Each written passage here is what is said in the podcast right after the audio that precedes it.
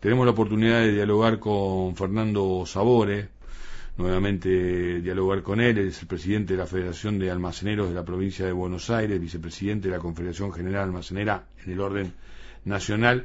Fernando Edgardo Chin, saludo aquí por Estado de Alta por Radio Cooperativa. ¿Cómo te va? Buenas tardes. Hola, Edgardo. Estaba escuchando atentamente lo que usted comentaba eh, yo no, no, no, no he escuchado esa entrevista que usted decía. Perdone que me meta en un tema que no corresponde. ¿Cuál de todas? ¿Lo de Chile, lo de Feletti, lo de Culfas? Porque dije varias cosas, ¿eh? No, entendí lo de que, que, Culfas, este, bueno, hizo una crítica constructiva hacia el secretario, ¿puede ser?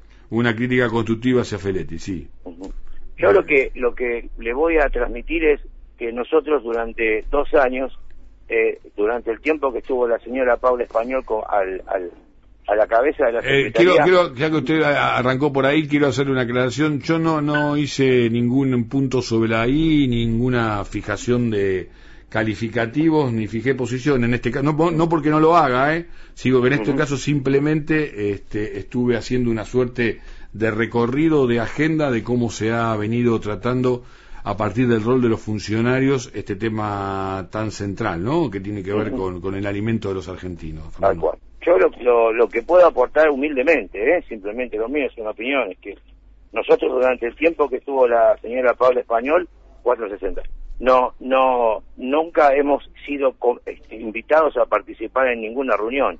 Y a partir de que está el nuevo secretario, ya tres veces nos hemos reunido, creo que en un tiempo, en un tiempo casi de 40 días que lleva de mandato. Eh, la verdad que, no sé, no es que digo, lo salgo, lo salgo a, aguantar, a, respaldar al, secretario. Lo único que quiero aclarar es que de nuestro sector, la verdad que sentimos que por, eh, por primera vez desde este gobierno que comenzó, este, podemos participar nosotros, ¿no es cierto? Y la, la participación... Para entender que lo mío es una humilde opinión. No, pero estamos abriendo el micrófono. Estamos abriendo micrófono, micrófono, Fernando, y me parece este, muy atinado que, fije posición al respecto. Y en todo caso hay muchas asignaturas pendientes y está bueno que, aquellos almaceneros de cercanías, eh, que, que haya entidades mucho más pequeñas que proveen justamente de elementos básicos para, para la canasta de alimentación y comestible de, nuestro pueblo este, también fije posición. El tema por ahí es estos contrapuntos que parece que en algún sentido se avanzan a algunos casilleros y después se retroceden, ¿no? Sí, sí, sí, sí. Bueno, eh, después eh, veré este, de qué se trata bien el tema como para poderlo entender y pido disculpas de, de de poner mi opinión simplemente en esto, ¿no es cierto? No, no hay, no hay nada que, que, disculpar.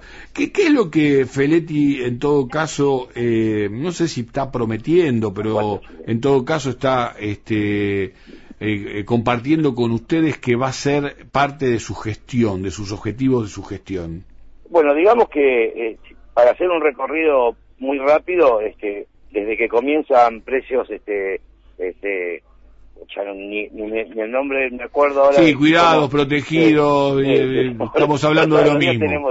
Estamos hablando de lo mismo, estamos hablando de lo mismo. Esto siempre tiene un, envase distinto, pero mm. pertenece a lo mismo. Digamos que nosotros lo que le planteamos de, del primer día que conocimos los valores de venta, lo que hicimos es ir al, ir al mayorista y, y ver cuánto nos costaba a nosotros y nos encontramos que, el precio que, se decía que teníamos que vender era el precio 220, que teníamos que pagar, ¿cierto?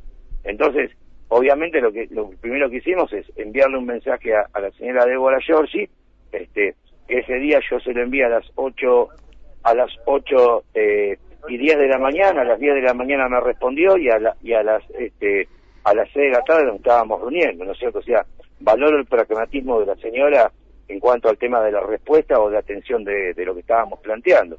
Y en con boletas, y con boletas y con fotos de distintos mayoristas demostramos de que no podíamos entrar a un programa que no teníamos ni cero rentabilidad y algunos mm. y algunos con precios en contra, ¿cierto? Entonces, este, lo, que podemos sacar en, en, concreto de todo esto es que nosotros este, no hemos sido este, ni multados, ni infraccionados, este, y menos este, clausurados, ¿no es cierto? Y lo que planteamos en esta, en esta segunda etapa, en esta segunda reunión, porque se entiende por lo que dijo el secretario de que va a haber una, un, un esto termina el 7 de enero, así que el 8 tendríamos que tener un nuevo formato más o menos igual de precios. Este, entonces lo que le planteamos nosotros es que, si bien por un lado sabemos cuánto, 310, por, si bien por un lado sabemos cuánto tenemos que, que vender, a cuánto tenemos que vender, lo único que pedimos humildemente es una lista de saber cuánto es lo que tenemos que pagar. Porque nosotros en el medio de la, de la cadena de comercialización está están nuestros proveedores mayoristas, ¿cierto? los mayoristas, digamos que este, un día no hace tanto que se despertaron y dijeron, ¿y por qué no voy a hacer competencia de mis propios clientes? Y empezaron a vender al público, ¿cierto? Entonces, nos encontramos, por ejemplo, que un azúcar de primera de primera marca, este que la pagábamos 73,30, hoy hoy la hoy la hoy la hoy la, la tenemos la el, el precio de venta es 79.90 el mayorista que hizo la puso 79.90. Entonces, si le va a un inspector a controlar, está en el precio correspondiente. Pero resulta que nos quitó nuestra rentabilidad, ¿me entiende lo que le digo? Clarísimo, y, tan claro digo que no está ni más ni menos que hablando desde el, desde, desde el criterio, ¿no? Este, ahora, ¿es tan difícil encontrar eh, alguna solución, encontrar algún punto de inflexión? a ver, ¿y cómo sería entonces?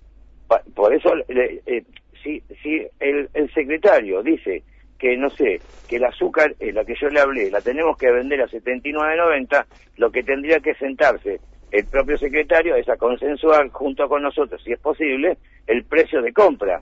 Entonces sabemos cuánto la tenemos que pagar. Es más, desde un mayorista hubo una propuesta de eh, dos formatos de venta. Uno, de, de, como ellos le venden ahora al consumidor final, por, por el menudeo, por quien quiere ir a comprar un paquete de azúcar, y el otro valor por bulto cerrado. Obviamente, cuando uno compra por bulto cerrado, lo que tiene que tener es, este, es, la inscripción en la FIB, tanto sea como monotributista como responsable inscrito, que eso es lo que demuestra que somos comerciantes y no consumidores finales, ¿cierto? Yo voy a comprar a un mayorista, este, yo tengo un número de cliente y tengo, obviamente, en el cliente está está impreso mi, mi, mi, mi, categoría que es responsable inscrito, o sea que yo compraría el bulto cerrado de la mercadería con el valor de comerciante y, y otro por otro lado con los descuentos que, no, que, correspondan para comerciantes y por el otro lado el consumidor final. O sea, busco la, pienso la forma de tampoco perjudicar al consumidor final que bueno, el que va es tratando de reducir un poco el gasto de su bolsillo, ¿cierto? Fernando, eh, recuérdenos, porque la otra vez lo, lo conversábamos, a cuántos eh, almacenes representa... 26.000. 26.000 almacenes. En provincia de Buenos Aires y como vicepresidente de la Confederación de Almaceneras, más de 60.000 en el país. Bien. Eh, y cuando son recibidos, digo, como contrapeso, cuando aparecen las, las grandes cadenas de, de supermercados, eh, ¿cómo se sienten? Digo, ¿se sienten también respetados en una magnitud similar?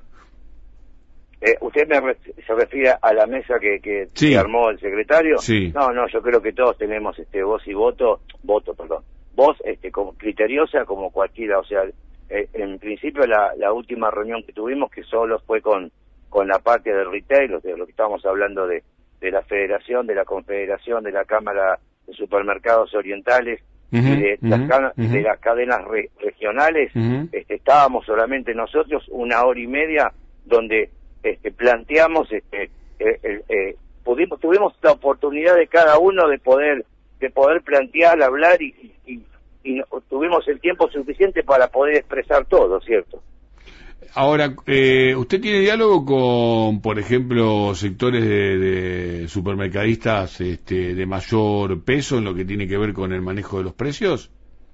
Eh, yo me hablo con todos. Mm. Yo tengo relación con, con el presidente de, de Cadam, este, que es este Víctor Fera, como con, como con los dueños de los distintos mayoristas, como este, con todos los presidentes de las cámaras de CAF, FASA, este, no sé, yo no, no tengo problemas con nadie, al contrario, yo, yo sí digo, soy del, criterio siempre de que este, el debate y, y, la, y la charla profunda, después uno puede lograr construir caminos mejores, ¿cierto? Mi consulta este, está orientada, Fernando, a saber si de alguna manera en este diálogo que tiene con, con sectores de, mucho peso en lo que tiene que ver con la formación de, precios en nuestro país, ve una predisposición similar a la que usted está planteando. No.